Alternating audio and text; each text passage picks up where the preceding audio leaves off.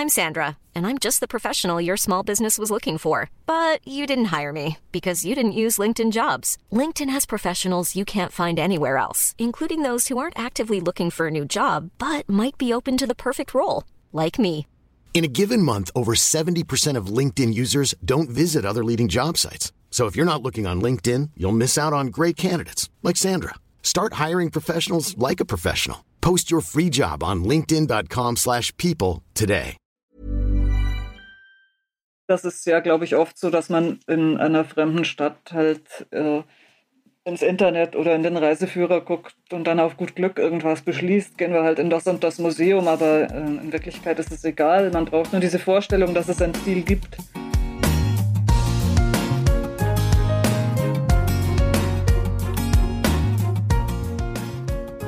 Klagen, lachen, klüger werden. Herzlich willkommen zu meinem Podcast Frauenstimmen. Frauenstimmen, das sind alle 14 Tage sonntags ermutigende Gespräche mit mutigen Frauen über das Loslassen und das Aufbrechen, das Verlieren, das Suchen und das Finden. Ich bin Ildiko von Kürti und heute spreche ich mit der Journalistin Katrin Passig über das Verirren. Verirren klingt ja erstmal nicht nach etwas, was man gerne tut und eher nach etwas, was man tunlichst vermeiden sollte. Das sieht Katrin aber anders. Sie hat ein ganzes wunderbares Buch über das Verirren geschrieben, eine Anleitung für Anfänger und Fortgeschrittene. Ich bin, was das Verirren angeht, garantiert die blutigste Anfängerin, die man sich vorstellen kann. Ich habe immer Angst vom Weg abzukommen und ich habe ja schon auf befestigten Wegen Angst, geschweige denn in der Wildnis Schottlands oder irgendwo, wo es keine Wegweiser gibt. Neulich bin ich sogar bei Ikea verloren gegangen. Über all das spreche ich mit Katrin und darüber, wie man mit simplen Methoden das Abenteuer und das Verirren, das Suchen und das Finden von Ungewöhnlichem und Unerwarteten in sein Leben einladen kann. Ich wünsche euch gute Unterhaltung und fröhliches Verirren. Verirren, was ja zunächst mal äh, nach etwas klingt, was man tunlichst vermeiden sollte. Anders du, Katrin. Du äh, hast dem Verirren äh, das Positive abgerungen und ich wollte dich fragen, wie du drauf kamst. Gab es bei dir in deinem Leben so eine Art Initialverirrung, wo du dachtest, hm, ehrlich gesagt, so schlecht ist das ja gar nicht, ganz im Gegenteil? Also vielleicht nicht eine, aber ähm, der Anlass dafür ist natürlich, mein Freund ist nach Schottland gezogen und wir sind dann viel auf schottische Berge gestiegen und schottische Berge eignen sich extrem gut fürs Verirren aus verschiedenen Gründen. Mm, zum einen sehen sie alle recht ähnlich aus, so graslose Hügel, zum anderen äh, ist es oft neblig und es gibt keine Wege und keine Wegweiser oder es gibt schon Wege, aber man weiß immer nicht so genau, ist es der Weg oder ist es ein Bach. Und gleichzeitig kann man sich relativ harmlos verirren. Nicht komplett harmlos, es sterben schon jedes Jahr ein paar Leute oh. da, aber es ist zumindest nicht die Antarktis oder sowas. Also eigentlich ein ideales Übungsgelände ja. zum Verirren. Wie lange hat es denn gedauert, bis du dachtest, ach ja, Mensch, äh, verirren ist im Grunde auch manchmal Sinn der Sache? und nicht ein, äh, eine ungünstige Begleiterscheinung vom Suchen? Ich glaube, das ging relativ schnell. Ähm, das ist jetzt natürlich ein bisschen schwer zu datieren. Mhm. Alex Scholz ist, glaube ich, 2007 nach Schottland gezogen. Das ist und auch dein Co-Autor des Buches. Mein Co-Autor, genau. Und das Buch geschrieben haben wir im so um 2010 rum, glaube ich. Und bis dahin hatten wir schon einiges Material gesammelt zum Verirren.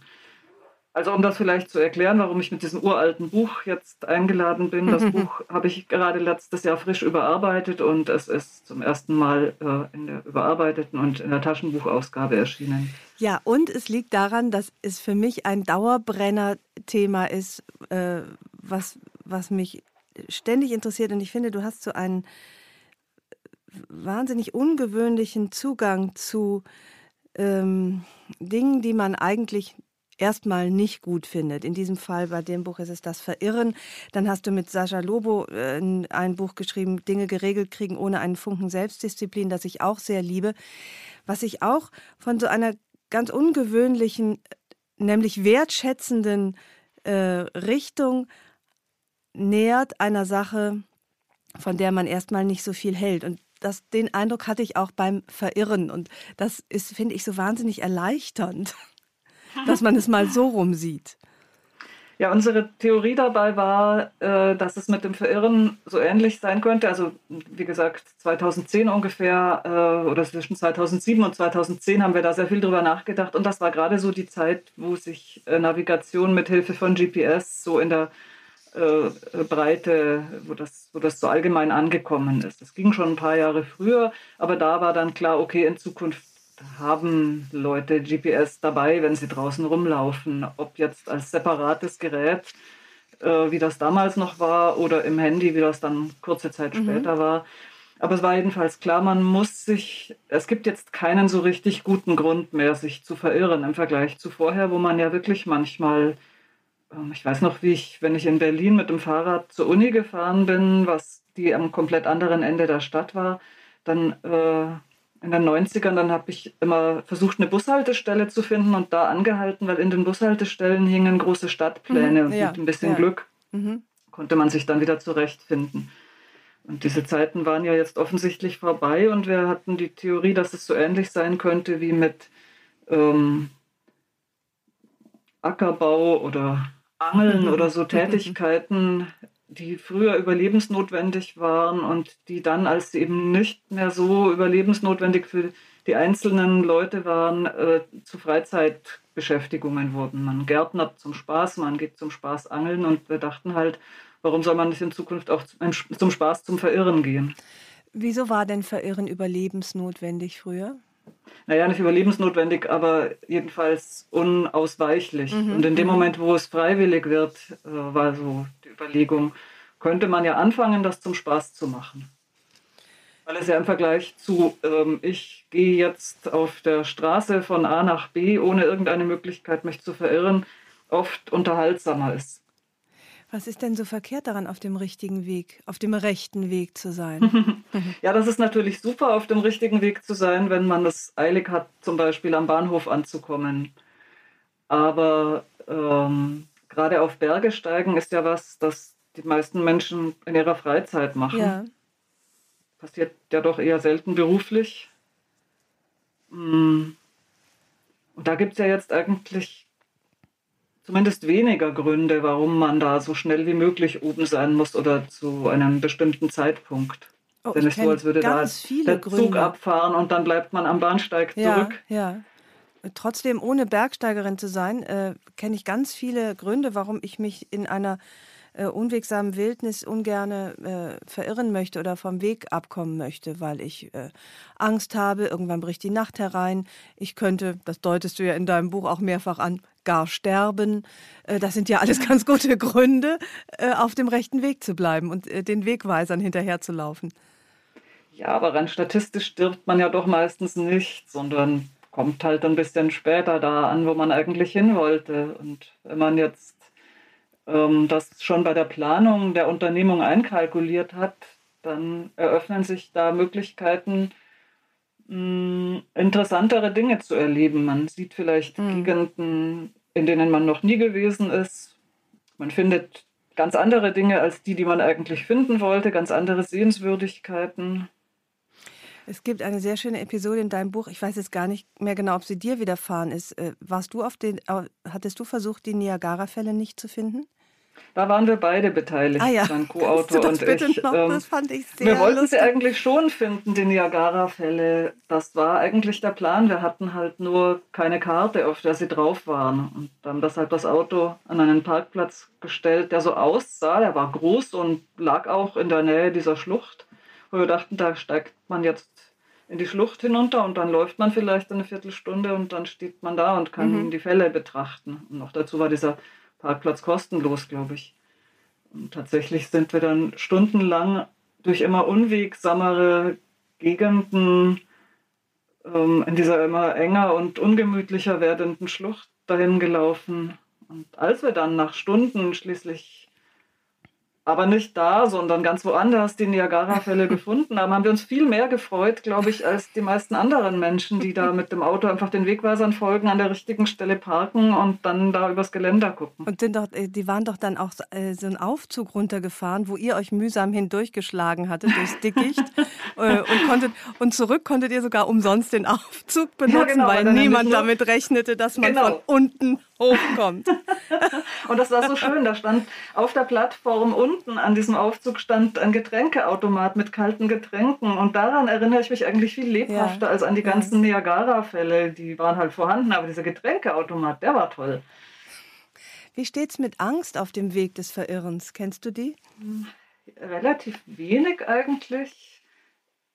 Das hat aber, glaube ich, zum einen damit zu tun, dass wir am Anfang bei diesen schottischen Bergen komplett leichtsinnig an die Sache rangegangen sind. Mhm.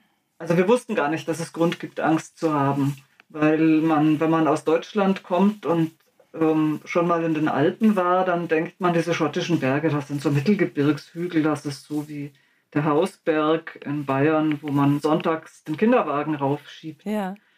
Und so, so ist das da halt nicht. Dadurch, dass ähm, diese Berge relativ nah am Meer liegen, jedenfalls glaube ich, es liegt daran, ist das Klima relativ extrem im Vergleich zu hier. Also man kann da schon auch mal im August oben ins Schneetreiben geraten.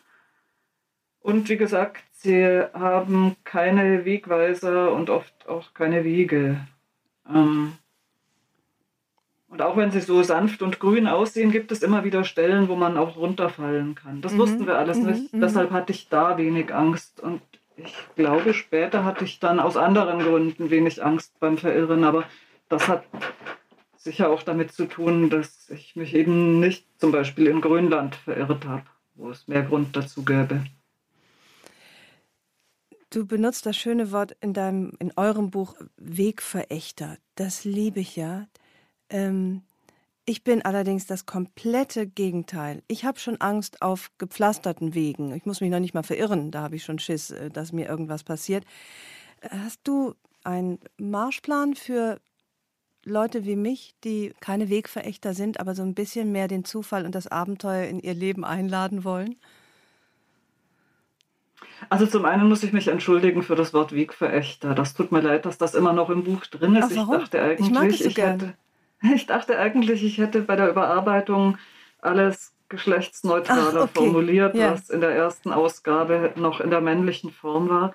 Und zum anderen finde ich es auch nicht richtig, den Weg zu verachten. Und ich habe mich auch schon oft bei Verirrungen sehr gefreut, wenn nach stundenlangem Stapfen ja, durch Schlamm mhm. und Heidekraut ein Weg wieder aufgetaucht ist. Ah, okay, gut. Dann habe ich zielgerichtet ein Wort gefunden, was eigentlich raus sollte, was mich aber irgendwie angesprochen hat. Ja, das muss ich übersehen haben beim mhm. Überarbeiten. Aber zu der Frage, wie man, ähm, wie man die Weglosigkeit vielleicht mehr schätzen lernen kann. Ja, also ähm, mit einer einfachen Verirrung in einer harmlosen Gegend anfangen, würde ich sagen. Wo wirklich sehr, sehr wenig schiefgehen kann. Mhm. Mhm. Kann man sich überhaupt absichtlich verirren? Oh, ganz leicht. Ähm, wir haben äh, viele Anleitungen im Buch, wie man sich absichtlich verirrt. Hm, es sei denn natürlich, man hat das Pech, einen wirklich extrem guten Orientierungssinn zu haben. Ich glaube, dann ist das es Das Pech habe ich nicht. ähm, ich habe allerdings auch an mir selbst gemerkt, jetzt, wo es doch im Vergleich zu der Zeit, als wir angefangen haben, über dieses Buch nachzudenken, viel wahrscheinlicher ist, dass man nicht nur ein Smartphone dabei hat, sondern auch eines, mit dem man tatsächlich auch dann navigieren kann, wenn es keinen Empfang mhm. gibt. Mhm. Also es hängt ja jetzt nicht vom Handy ab, aber jedenfalls, wenn man sich das, wenn man die, die nötigen Apps dafür hat, ähm, dann muss man sich viel mehr zusammenreißen, da nicht einfach nachzugucken, wo man gerade ist. Das war früher wirklich einfacher. Wir mhm, hatten mhm. ähm, die Karte irgendwo im Rucksack und Alex hat, wie er viel später zugegeben hat, sogar einen Kompass ganz unten im Rucksack drin gehabt. Den hat er aber tatsächlich ja. nie rausgeholt ja, ja. Äh, mit der Begründung, Kompass zeigt nach Norden. Meistens wollen wir überhaupt nicht nach Norden. Wir haben also tatsächlich beide nie rausgefunden, wie das eigentlich ginge mit diesem Kompass. Ähm, also es gehört auch äh, ein bisschen Selbstdisziplin hin äh, zum, Gez äh, Jetzt, dazu, zum ja, gezielten also Verirren. Ne? Früher, ja. früher nicht, nicht so, aber es ist tatsächlich, ich merke, dass mir das jetzt schwerer fällt um das Handy stecken zu lassen. Wenn ich mich dringend verirren wollte, dann müsste ich mir wirklich was überlegen, was äh, dem im Weg steht. Suchst du sie denn regelmäßig, die gezielte Verirrung? Im kleinen ja, doch. Ähm, das hat wiederum umgekehrt einfach damit zu tun, dass es so leicht ist, sich aus der Verirrung wieder zu befreien mit dem mhm. Handy. Mm, also wenn ich in Städten bin und was weiß ich, ich muss zum Veranstaltungsort oder zum Hotel oder sowas. Das finde ich eigentlich ganz interessant, da auf gut Glück in die richtige Richtung zu gehen und dann mal zu gucken. Ach, das machst du schon. Weil es dann den Sinn schärft fürs äh, für das, was gerade ist, für die Umgebung oder, oder was genau willst du damit erreichen? Das ist tatsächlich, also da hast du jetzt einen Punkt angesprochen, der äh, im Buch zentral ist, ähm, weil das eben, weil, ich, weil, weil sich halt herausgestellt hat, dass das in den Bergen wirklich interessanter ist. Also wenn man, so wie ich das von früher kenne, was ich als Kind mit meinen Eltern gemacht habe, man sucht unten den Wegweiser, der auf den Berg zeigt und dann geht man dem Weg nach und unterwegs sind auch noch 25 Wegweiser. Ist auch schön, aber tatsächlich ist, es, äh, ist man viel mehr äh, in der Situation präsent, wenn man die ganze Zeit überlegen muss, wo bin ich denn hier mhm. eigentlich? Wie mhm. sieht das hier aus? Ähm, kommt der Wind noch aus der gleichen Richtung wie gerade eben? Ähm, das ist viel weniger rumlaufen auf so einem Bild von einer Alpenlandschaft und viel mehr rumlaufen in der Realität. In der Stadt glaube ich ja auch eher so, dass ich tatsächlich das Gefühl habe, ich sehe mehr und ich finde mehr raus und ich bin mhm. dann auch tatsächlich besser orientiert später. Ja. Naja, ich, ich glaube, es ist schon auch, dass ich mich noch jedes Mal daran erfreue, dass das jetzt geht. Also weil für mich tatsächlich die Tatsache, dass ich einfach nachgucken kann und dann bin ich auf meinem Handy so ein kleiner Punkt, der sich auf der Karte bewegt. Oder noch bevor ich dieser kleine Punkt war, glaube ich, weil das, da, da, bin ich mir jetzt technikhistorisch nicht ganz sicher. Mhm. Aber jedenfalls, ich bin immer noch so froh, dass das jetzt funktioniert und mir neue Wege und neue Experimentierspielräume eröffnet, dass ich es allein schon deshalb gern mache. Mhm, mh. Ich mich noch daran erinnere, wie blöd das früher war, wo man wirklich, also wo ich wirklich immer den bekannten Weg gegangen bin, weil es so kompliziert gewesen wäre, was anderes zu machen. Ja. Lass uns doch mal von den Niagara-Fällen oder den äh, schottischen Bergen in unsere äh, Köpfe gehen, weil da findet ja auch wenig Verirrung statt und da ist sie, glaube ich, auch sehr wertvoll. Ich möchte einmal was vorlesen aus deinem Buch, äh, wo du sagst, fortgeschrittenes Verirren findet vor allem im Kopf statt und dann das Problem beschränkt sich nicht auf Landschaften, die mit Wegen und Wegweisern ausgestattet sind. Es ist in unserem Kopf. Selbst wer sich wirklich von der Zivilisation verabschiedet, folgt dabei immer noch ausgetretenen Wegen des Geistes. Vermutlich kann der Mensch einfach nicht ohne Wege, Pläne, Konzepte im Kopf arbeiten. Und das finde ich ähm, einen wahnsinnig spannenden Aspekt, wie wir im Kopf dafür sorgen können, dass wir uns regelmäßig verirren, weil Verirren ja im Grunde auch eine Form von Freiheit ist, nämlich sich nicht mehr durch lauter, durch diese schiere Zielgerichtetheit total ablenken lassen von dem Weg, auf dem man sich befindet oder den man eventuell auch mal verlassen könnte. Ist dieses Buch übertragbar auf die Landschaften in unserem Kopf? Der Verlag wollte das sehr gern. Im Verlag mhm. wäre es lieber gewesen, wenn wir nicht ein Buch über das Verirren im Raum geschrieben hätten, mhm. sondern eines über Orientierung im Leben. Vielleicht, weil da die Zielgruppe größer ist. Mhm, mhm. ähm, wir haben uns damals gewehrt und gesagt, darüber ist schon oft geschrieben worden, wir wollen jetzt wirklich mal nur über das Verirren im Raum schreiben. Darüber gab es nämlich noch sehr, sehr wenig. Ja. Glaube ich immer noch sehr wenig. Ja. Es ist sicher so, dass es Parallelen gibt an verschiedenen Stellen im Leben äh, fällt mir das äh, gelegentlich auf. Mhm. Ähm, beim Programmieren ist es vielleicht am einfachsten festzustellen, weil das zwei Tätigkeiten sind, bei denen man, wenn man was falsch macht, das auch wirklich merkt. Also wenn man beim Programmieren was falsch macht, dann funktioniert das halt am Ende nicht so, wie ähm, ich mir das ursprünglich vorgestellt habe. Ja. Und wenn ich beim draußen rumlaufen den falschen Weg einschlage, dann komme ich halt nicht da raus, wo ich hin wollte, sondern ganz woanders.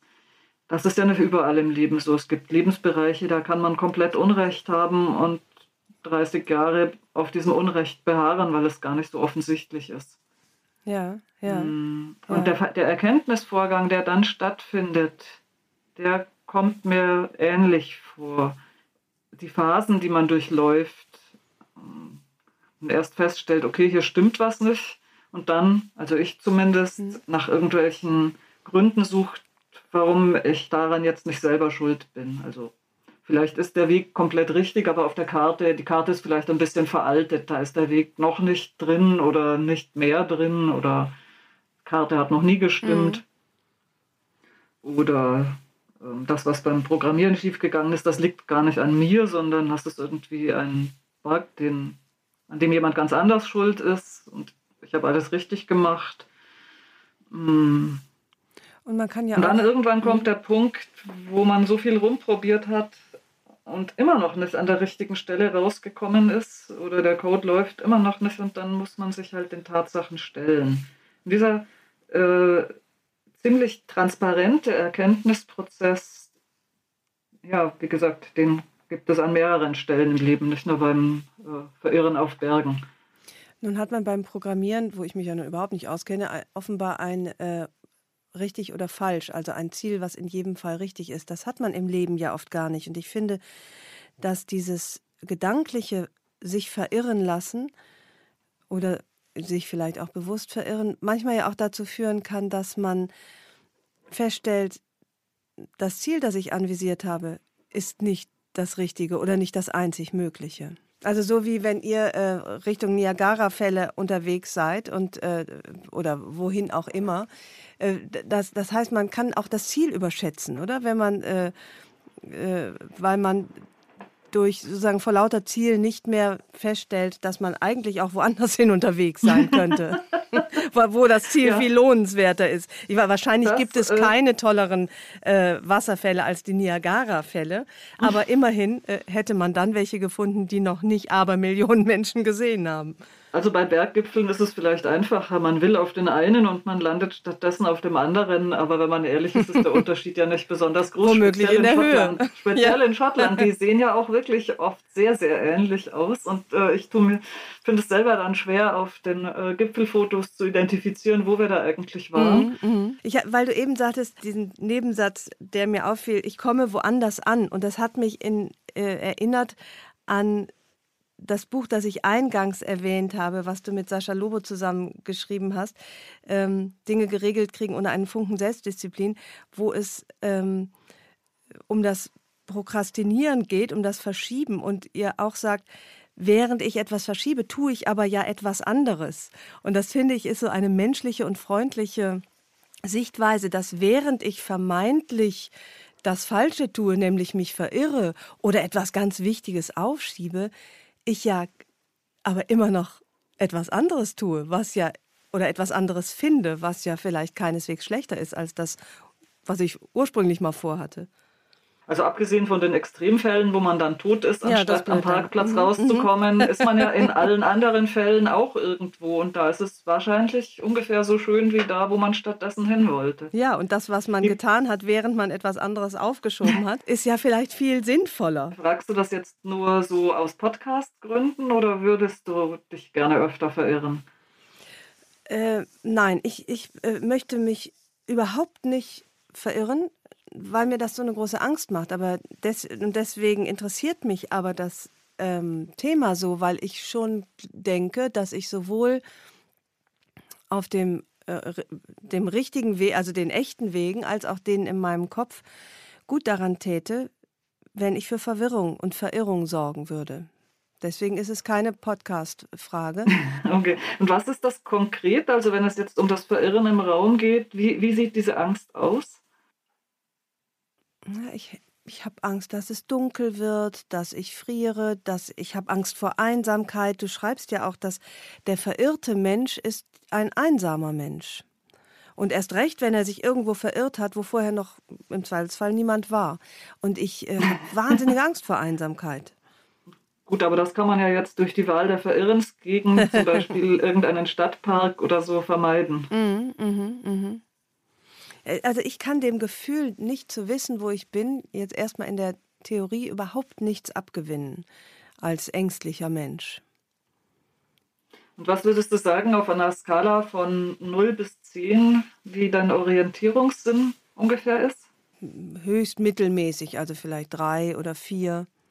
Drei. Wenn mein Navi mir manchmal sagt, ähm, so, jetzt brechen Sie mal Richtung Norden auf. Es gibt ja ein Navi, das sagt nicht jetzt rechts oder links, sondern Norden und dann erstmal nach Norden und dann rechts. Ich denke, ah, das finde ich toll. Wo ich denke, soll ich jetzt aussteigen und gucken, an welcher Seite der Bäume äh, die, das Moos wächst? Oder wie? Ich, ich mag das sehr, wenn, also ich, ich mich, mich stört das immer, wenn äh, das Navi bei anderen Leuten im Auto so eingestellt ist, dass immer die Fahrtrichtung oben ist. Weil ich habe immer das Gefühl, da lerne ich nicht nur nichts mhm. über die Welt mhm. außen um das Auto rum, sondern ich werde auch noch aktiv verwirrt bei meinem Versuch, irgendwas rauszufinden. Aber die Frage mit, den, mit der Skala, die habe ich deshalb gestellt, weil ich leider erst nach dem Überarbeiten des Verirrensbuchs ein Buch über die äh, Neurobiologie des Orientierens gelesen habe. Von einem Autor geschrieben, der von sich sagt, dass er so gut wie gar keinen Orientierungssinn hat. Mhm und das erst relativ spät im Leben gemerkt hat. Bis dahin dachte er, die anderen Leute tun einfach nur so, als wüssten sie immer, wo sie gerade sind. Und erst mit Mitte 30 begreift er, dass in den Köpfen der anderen da wirklich was anderes stattfindet. Und dann fängt er an, dieses Buch zu schreiben. Und er hat eben auch aus diesem Grund alle seine Gesprächspartnerinnen und Partner für das Buch gefragt, wo sie sich auf so einer Skala ja, einordnen ja, würden. Ja. Äh, aber du schreibst auch in deinem Buch, dass zum Beispiel es nahezu unmöglich ist, geradeaus zu gehen. Äh, und das ist ja unabhängig vom Orientierungssinn. Und ich will aber nochmal zurück zu meiner Angst, weil ich die für so einerseits banal, aber auch so für vollkommen normal halte, ich, die Angst, die Orientierung zu verlieren. Das, ist, das beinhaltet für mich tatsächlich wenig Lustvolles. Für dich aber schon. Und da also auch, hätte ich auch, in der, auch in der harmlosest möglichen Situation. Es ist Sommer, es ist 10 Uhr Vormittag, es wird noch ewig nicht dunkel werden und mhm. du bist in einer bevölkerten Großstadt. Nein, das äh, würde mir weniger Angst machen, weil ich ja jederzeit auch vielleicht jemanden fragen kann nach dem rechten Weg. Sollte ich vielleicht da anfangen? ja, ich, ich glaube, das steht auch so im Buch drin, dass man wenn einen die Vorstellung beunruhigt, mit sowas anfangen kann. Und nicht gleich direkt in der Antarktis äh, mhm. äh, erste Gehversuche machen. Nun brauche ich dafür ein Ziel, das ich erreichen will auf Umwegen? Oder, oder ist es vielleicht sogar besser, ziellos zu starten, nur mit dem Ziel äh, nicht anzukommen? Aber wo denn auch? nee, ich glaube, man braucht schon ein Ziel. Mhm. Aber das ist natürlich völlig beliebig, was dieses Ziel ist. Ähm, es gibt dann einen sehr lustigen Reiseführer. Ähm, ich komme gerade nicht auf den Titel, aber es heißt irgendwas mit Experimental Travel, ähm, das ganz viele von diesen ausgedachten Zielvorschlägen macht. Ähm, Alex Scholz und ich haben das mal ausprobiert in London, wo wir eigentlich ein Ziel hatten und dieses Ziel erwies sich aber als ganz schwer zu erreichen. Wir mhm. wollten in irgendein Museum und es war so schwer, da hinzukommen, dass äh, ich schon nach einer halben Stunde schlechte Laune gekriegt habe. Und ähm, Alex hat dann korrekt diagnostiziert, dass, es dran, dass das Problem eben dieses Ziel ist und dass wir dieses Ziel über Bord werfen müssen. Und dann haben wir stattdessen was aus diesem Buch ausprobiert, äh, nämlich ähm, erst irgendeinem Wegweiser nach, nach irgendwo mit A zu folgen und dann als nächstes irgendeinem Wegweiser Ach. zu einem Ort, der mit B anfängt. Das fing also damit an, dass ja. wir in irgendeinen Bus eingestiegen sind und dann äh, sind wir, glaube ich, an diesem Tag ungefähr bis J gekommen. Wir waren in Gegenden in London, von denen ich nicht glaube, dass da schon viele Touristen ja, waren. Ja.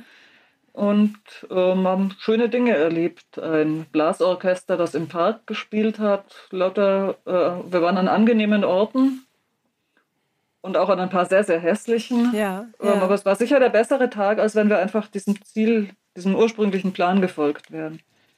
Und habt ihr das ursprüngliche Ziel jemals erreicht oder steht das noch auf deiner zu erreichenden Zielliste? Ähm, weder noch. Also wir sind an dem Tag nicht hingelangt und äh, ich habe es auch danach nicht nochmal versucht. Das heißt, es ist dann auch gar nicht schlimm, wenn man das Ziel nicht erreicht. Weil man ja auf dem Weg dahin das war ja in so dem Fall nur mehr, so, ein, ja, ja. nur so ein touristisches ja, Ziel. Das ist ja, glaube ich, oft so, dass man in einer fremden Stadt halt äh, ins Internet oder in den Reiseführer guckt und dann auf gut Glück irgendwas beschließt, gehen wir halt mhm. in das und das Museum, aber äh, in Wirklichkeit ist es egal. Man braucht nur diese Vorstellung, dass es ein Ziel gibt. Ähm, ich bin keine große Reisende, aber ich würde mich wahrscheinlich akribisch vorbereiten, wenn ich jetzt eine Städtetour unternehme, weil man ja immer äh, eingebläut bekommt. Äh, je mehr man vorher weiß, desto mehr sieht man auch. Mhm. Äh, desto äh, mehr ja, wenn man die Geschichte eines Ortes äh, kennt, äh, dann ist das alles noch viel interessanter mit mehr Wissen stimmt dann, macht das Verirren aber natürlich noch viel schwieriger, weil beim Verirren stößt man ja dann auf Dinge, über die man nichts weiß. Da habe ich tatsächlich noch überhaupt nie drüber nachgedacht, weil mir dieses äh, vorbereitet irgendwo hinreisen ziemlich fremd ist. Mhm. Also zum einen hat mein Vater das immer so gemacht und vielleicht ist die Tatsache, dass ich das nicht mache und versuche, mich von diesem extrem organisierten Reisen abzusetzen, aber vielleicht, ich glaube, ich bin einfach nur zu faul dazu. Also klar, ich wüsste natürlich sehr gern mehr über den Ort, an dem ich dann bin, aber dieser Wunsch ist nicht groß genug, dass ich mich wirklich ernsthaft vorbereiten würde. Bist du denn äh, jemals in Situationen geraten, vor denen es mir eben so graut, dass du wirklich in, in dachtest, oh, jetzt habe ich es zu weit getrieben mit dem Verirren, jetzt habe ich richtig Angst, um äh, im Zweifelsfall um mein Leben? Nein, also das ist natürlich Klar, zu einem Teil ist das immer Glückssache, aber zu einem Teil hat es eben auch damit zu tun, dass ich einschätzen kann, wie wenig Ahnung ich eigentlich von so Outdoor-Dingen habe und deshalb auch mir gar keine Dinge vornehme, die irgendwie besonders tödlich sind.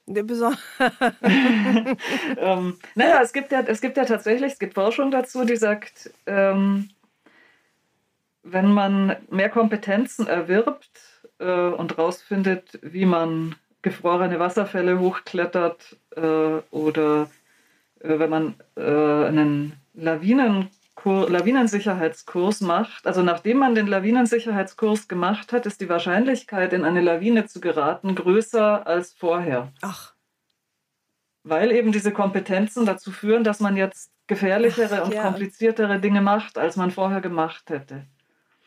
Und mein Ansatz war ah, da okay. bisher eher ähm, gar nicht so viele Kompetenzen erwerben und dann nicht gleich kompliziertere Dinge machen. Ähm, mhm, mh. Also wir hatten halt auch immer äh, Zelt oder wenigstens so einen Notbiwaksack dabei. Wir waren nie sehr weit weg von der Zivilisation, also innerhalb von ein, zwei Tagen wäre man da immer wieder unter Menschen gewesen. Was für eine Sehnsucht hast du da, wenn du ins in die Verirrung ausbrichst. Welcher Sehnsucht folgst du? Wir haben das natürlich im Buch so dargestellt, dass man da die allerherrlichsten Einsichten über sich und die Welt gewinnt. Ich würde aber sagen, es ist schon bei mir zu einem mittelgroßen Teil auch einfach ähm, der Unwille, besonders viel vorher zu planen. ich bin mhm. gern bereit, ein bisschen mehr Gepäck rumzutragen, wenn das dann dazu führt, äh, dass ich den Plan auch unterwegs ändern kann. Das hat, mhm. hat sich schon in ganz, äh, ganz normalen Zivilisationssituationen ausgezahlt. Ich erinnere mich an einmal, als äh, wir in Irland mit dem Bus gefahren sind und eigentlich, an, eigentlich ein Ziel hatten, aber dieser Bus ist eine so entsetzlich kurvige Strecke gefahren, dass wir auf, mitten auf der Strecke aussteigen mussten, weil ich sonst vier Sekunden später in den Bus gekotzt hätte. Und wir standen dann, der mhm. Busfahrer hat so besorgt gefragt, ob wir wirklich da aussteigen wollen. Ja. Da war nämlich eigentlich nichts. Ja. Und dann sind wir halt so ein Stück in die Landschaft gelaufen und haben da unser Zelt hingestellt und da übernachtet. Das war ganz schön und sind über diesen Berg am nächsten Tag drüber und auf der anderen Seite wieder runtergelaufen und äh, an der nächsten Bushaltestelle, der Bus fuhr nur einmal am Tag, mhm. glaube ich, wieder in diesen Bus eingestiegen. Ja. Das ist mir angenehmer als kein Zelt dabei haben und dafür präziser planen müssen. Mhm. Also in diesem Fall war es nicht die äh, Sehnsucht nach Erkenntnis, sondern der Brechreiz, der dich äh, in, die, in die Verirrung, in die lohnenswerte Verirrung geführt hat. Ich wollte eher auf den Punkt raus, dass man durch eine Art von Vorbereitung vermeiden kann, die andere Art von Vorbereitung betreiben zu müssen. Mhm, mh. Also Zelt und eine Wasserflasche mitnehmen, dann muss man nicht ganz so präzise sagen, aber um genau 14.27 Uhr müssen wir unbedingt wieder umkehren, sonst äh, passieren schlimme Dinge. Ja. Äh, äh, tue ich dir zu viel der Ehre, wenn ich dich äh, für einen Menschen halte, der doch frei ist im Kopf, im Denken und im Tun? Das ist mein Eindruck, der entstanden ist durch die Lektüre von deinen Büchern. Ich dachte, okay, das sind keine äh, ausgetretenen Denkwege. Das hat mich noch niemand gefragt, deshalb habe ich keine fertige Antwort. Und um das jetzt spontan zu beantworten, hm, ich habe ja nur diesen einen Kopf. Ich habe noch nicht versucht, ihn in dieser Hinsicht mit anderen Köpfen zu vergleichen. Spontan würde ich jetzt vermuten, mein Leben ist so eingerichtet, dass da mehr Spielraum ist. Ja. Also, dass es selten wichtig ist, dass irgendwas ganz präzise auf die geplante Art passiert. Ah, ja, ja.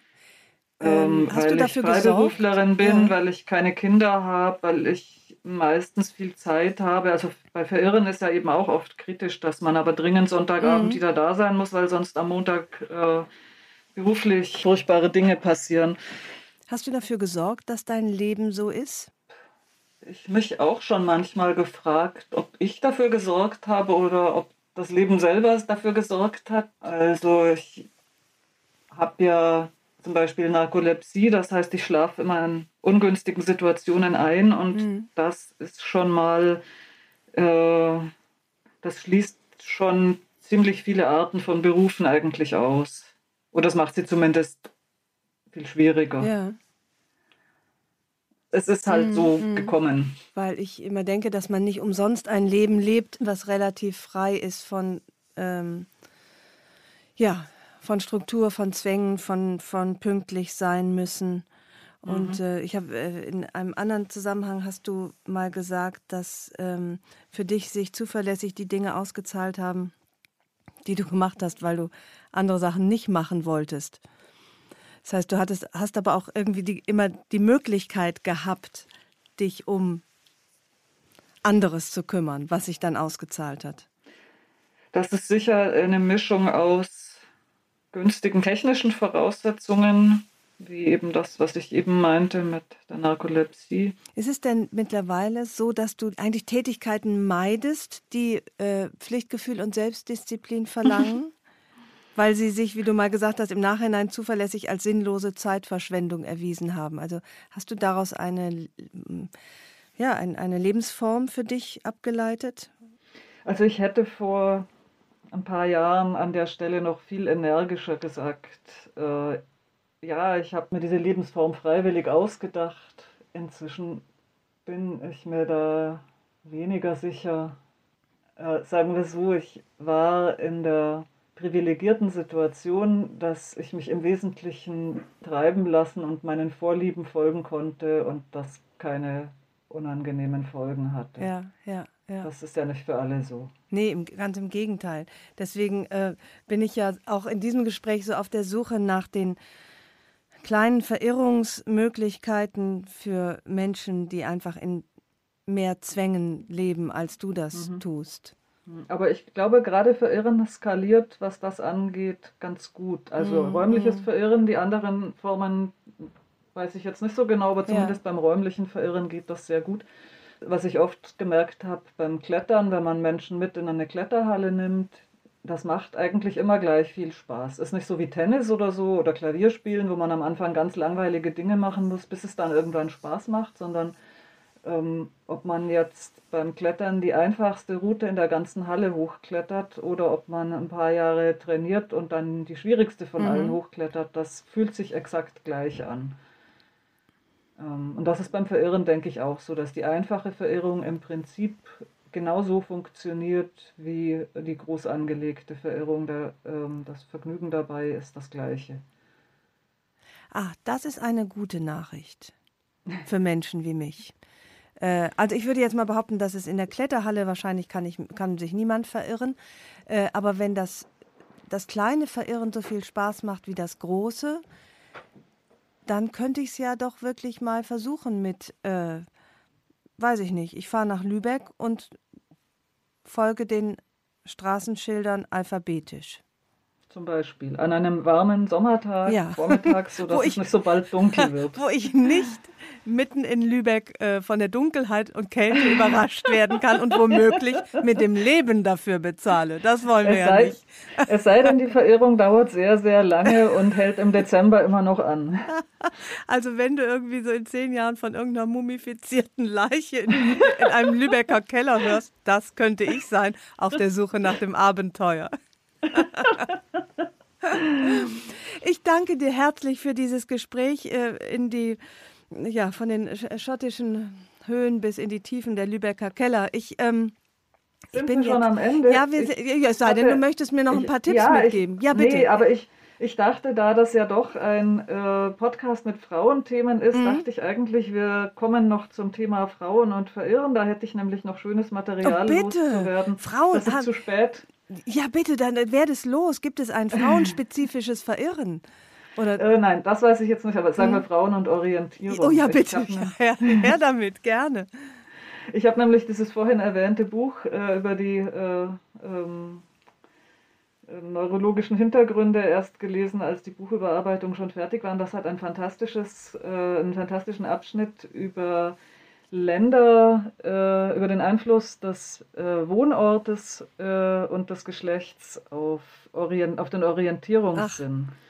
Mhm. Das ist eine Frage, die ich eben als äh, im Zusammenhang mit dem Verirrensbuch oft gestellt bekommen habe. Darum dachte ich eigentlich, du stellst sie heute gleich als erstes. ähm, orientieren Männer sich anders als Frauen? Mist, das habe ich vergessen. Okay, das, äh, jetzt stelle ich das, sie. Diese, also diese Frage wird meistens in der Form gestellt. Stimmt mhm. das, dass äh, Frauen immer nach dem Weg fragen und Männer nie? Und ähm, das liegt ja. aber nicht am Orientierungssinn. Du bist, glaube ich, wirklich die erste, du bist, glaube ich, wirklich ich, die erste heute, die das nicht fragt. aber das liegt doch nicht am Orientierungssinn, sondern dass, dass Frauen sich nicht zu schade sind zu fragen und Männer genau. einfach nicht, nicht, irgendwie Schwächen eingestehen wollen, dachte ich. Ja, aber das, das ich, vielleicht belehrst du mich eines Besseren. Nee, das glaube ich auch, aber dazu steht tatsächlich jetzt in diesem äh, neuen Material, das ich gelesen habe, nichts. Aber da ist... Äh, ähm, da sind die sehr schönen Ergebnisse drin einer äh, Studie, in der es eigentlich um Alzheimer ging. Und zu diesem Zweck äh, hat äh, ein äh, Forschungsteam ein äh, Handyspiel entwickelt,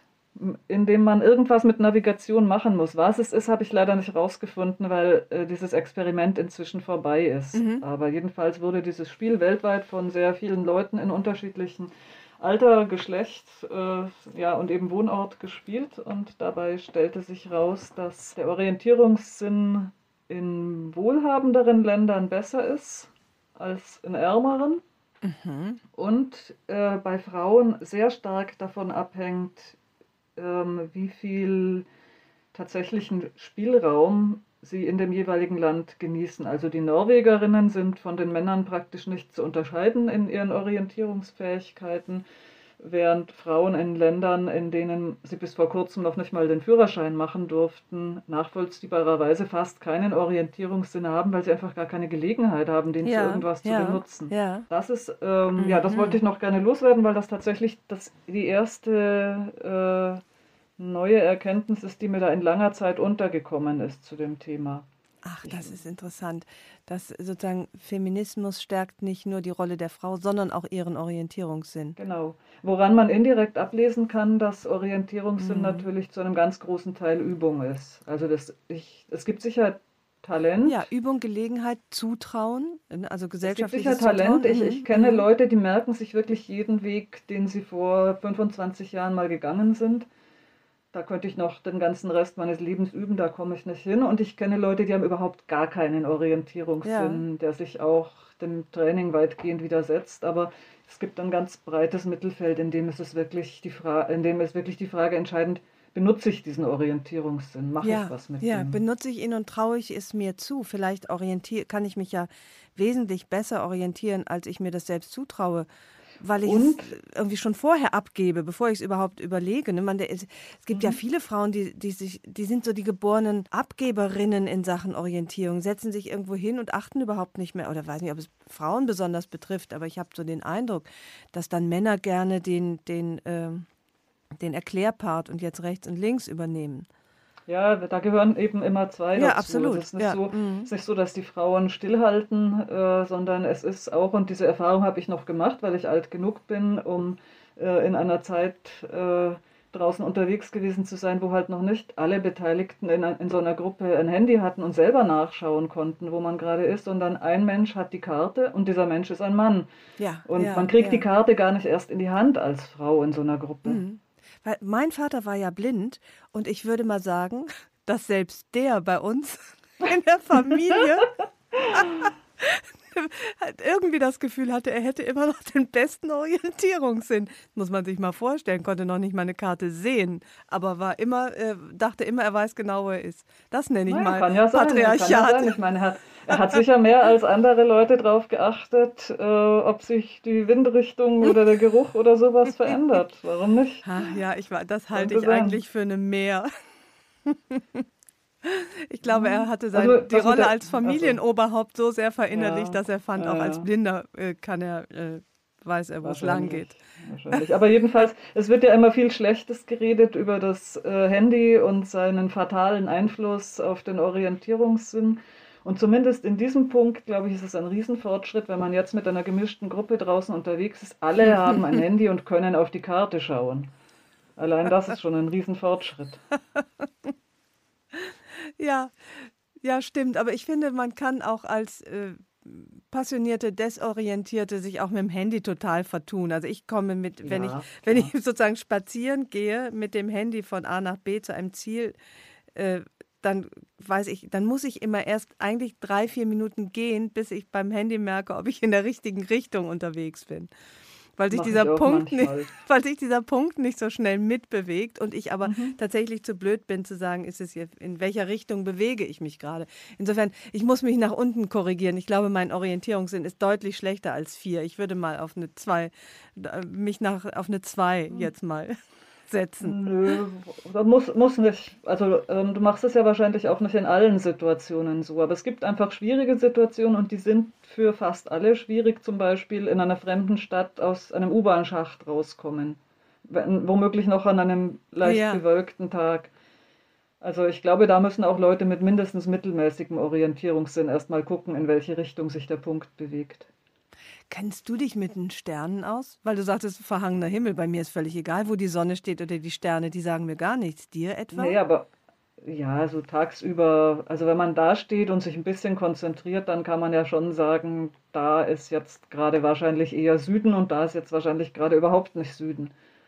Aber was habe ich davon? das- Dann müsste ich ja auch noch wissen, dass die Straße, die Kaiser-Friedrich-Allee Mhm. in Lübeck, äh, im, Ja. mehr im Süden der Stadt liegt. Das weiß ich dann ja im Äh, Zweifelsfall Das nicht. kann man aber tatsächlich üben. Das ist eigentlich einer der Aspekte am Orientierungssinn, die man noch, die man relativ leicht üben kann. Oder was heißt relativ leicht? Das sagt meine Steuerberaterin oder hat meine frühere Steuerberaterin auch oft gesagt. Frau Passig, da müssen Sie doch nur, nehmen Sie einen Umschlag und schreiben Sie auf den Belege und so.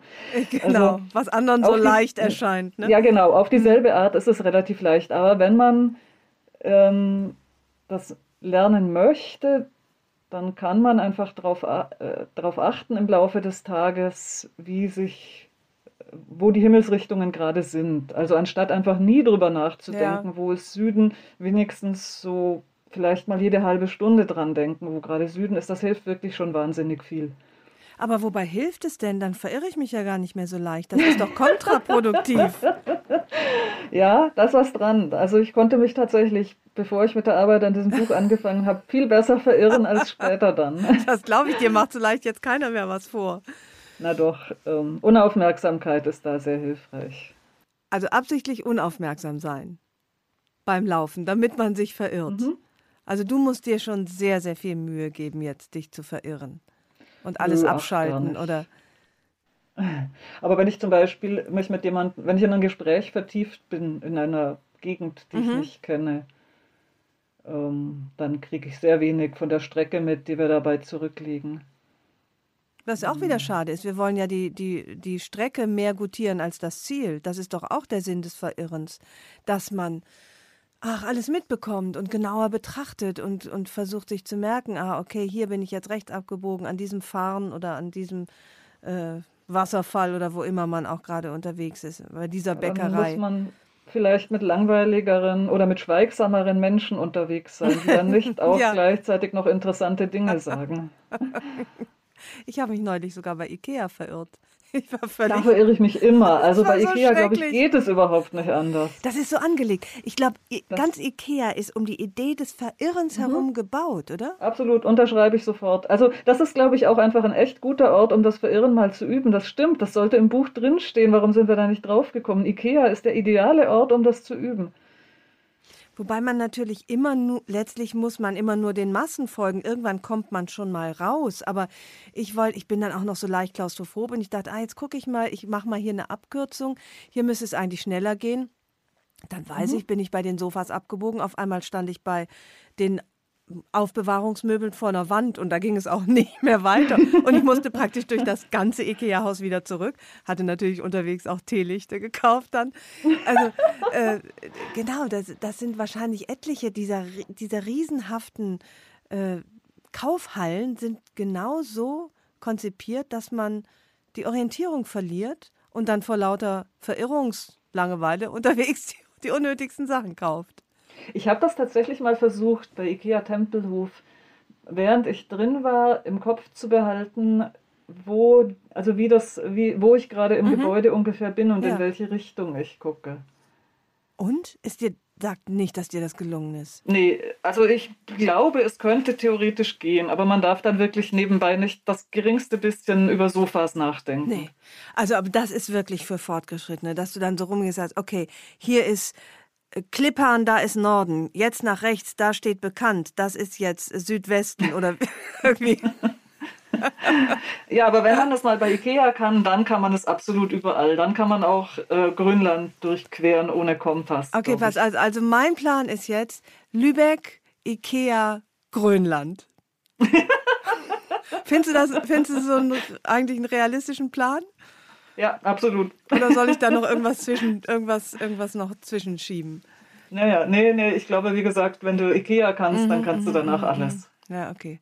Ähm, ja, gut, also du, ich gehe mal los. Ne? Vielen Dank fürs Gespräch. Ich mache mich auf den Weg. Wir sehen uns vielleicht in Grönland. Ja, lass mich dann wissen, wie es gelaufen ist. Alles Liebe, ich danke Postkarte. dir. Ich schreibe schreib eine Postkarte aus Grönland. das werde ich machen. Wenn du zum Postamt findest. Ich gebe mir Mühe, also du kriegst Post von mir und ich danke dir sehr für dieses, dieses äh, wunderbare Gespräch über das Verirren und das Suchen und das Finden. Oder auch das Nicht-Finden. Okay. Danke dir sehr. Danke für die Einladung.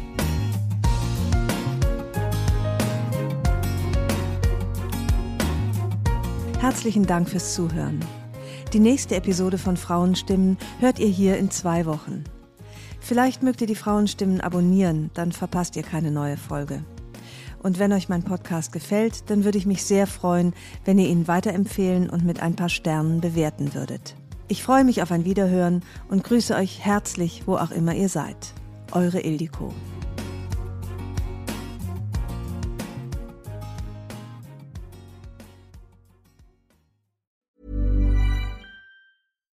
When you make decisions for your company, you look for the no-brainers. And if you have a lot of mailing to do, Stamps.com is the ultimate no brainer. It streamlines your processes to make your business more efficient, which makes you less busy. Mail checks, invoices, legal documents, and everything you need to keep your business running with Stamps.com.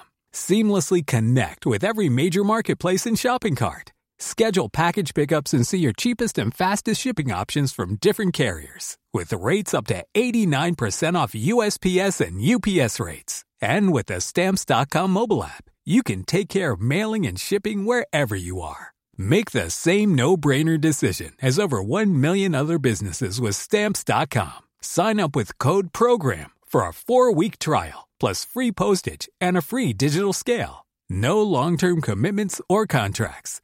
That's Stamps.com. Code PROGRAM.